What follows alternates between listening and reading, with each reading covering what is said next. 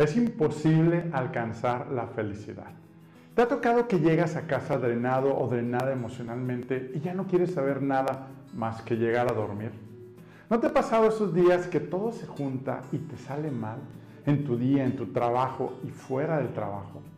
Sientes que el tráfico te estresa mucho, que pareciera que todos están en contra tuyo.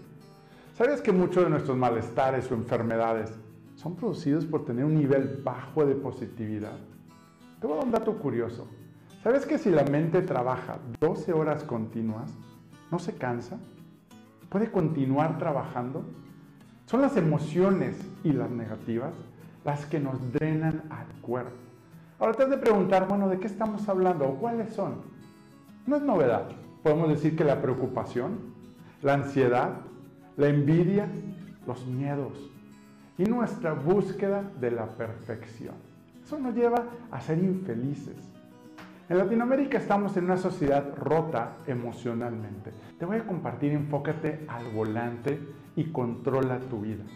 Tenemos un, indicador que precisamente es un foquito, que es cómo está tu nivel de actitud, tu nivel de positividad.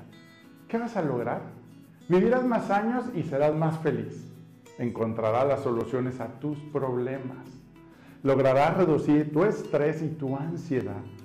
Nos invita a la acción, a estar energizados. Yo puedo intentar, yo puedo probar, yo puedo lograr. Tendrás mejores relaciones personales en tu equipo de trabajo, en tu familia, con todos. Nos hace más amables, colaborativos en tu trabajo, en equipo. Si no nos entrenamos a trabajar, a elevar nuestros niveles de positividad, sería imposible ver las fortalezas de los demás, ver lo positivo de mis compañeros de trabajo, mis familiares, aún mi propio trabajo. ¿Cómo identificar si vivo en positivo? Te comparto que hay tres tipos de personalidades. Número uno, el pesimista. Ese pues ya se describe por sí solo. Tenemos el optimista idealista, el optimista idealista es que es muy positivo, pero realmente no se enfoca. Es ahora sí que el ejemplo de no he llegado a mis metas, ah, vámonos compadre a tomar una chévere, al cabo, pues mañana Dios nos va a ayudar y va a haber un milagro. Es muy positiva esta, esta persona, pero realmente no mide y no toma acciones. Ahora está el optimista enfocado, que esa persona es positiva, entusiasta, pero está midiendo, está midiendo paso por día, por semana, por trimestre, tiene su plan anual. Pero más que todo, vive en estado de autoconciencia. Y yo quiero agregar un cuarto, el pesimista encubierto. Sabe cómo puede ser positivo, conoce mucho de toda esta información, ve videos, dice que es positivo, pero en sus acciones en sus palabras tiene un cortocircuito porque realmente vive negativo, pero trae un conflicto interno.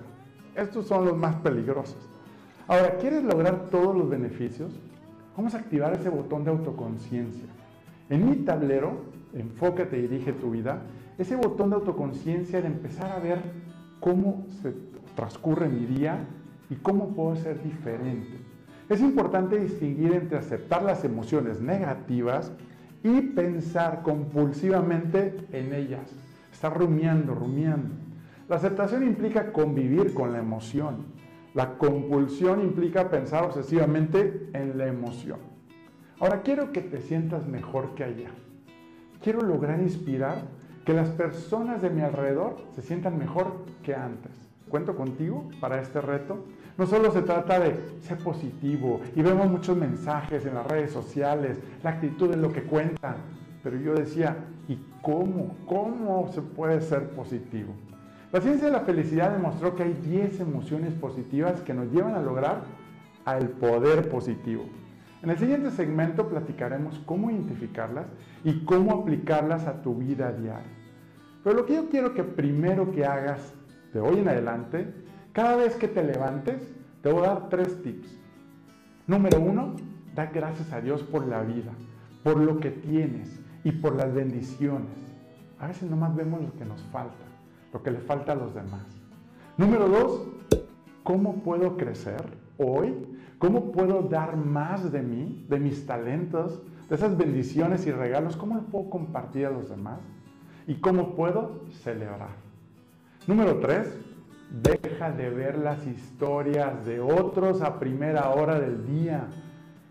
Lo, primero que hacemos es agarrar el teléfono y empezar a ver las historias o simplemente noticias.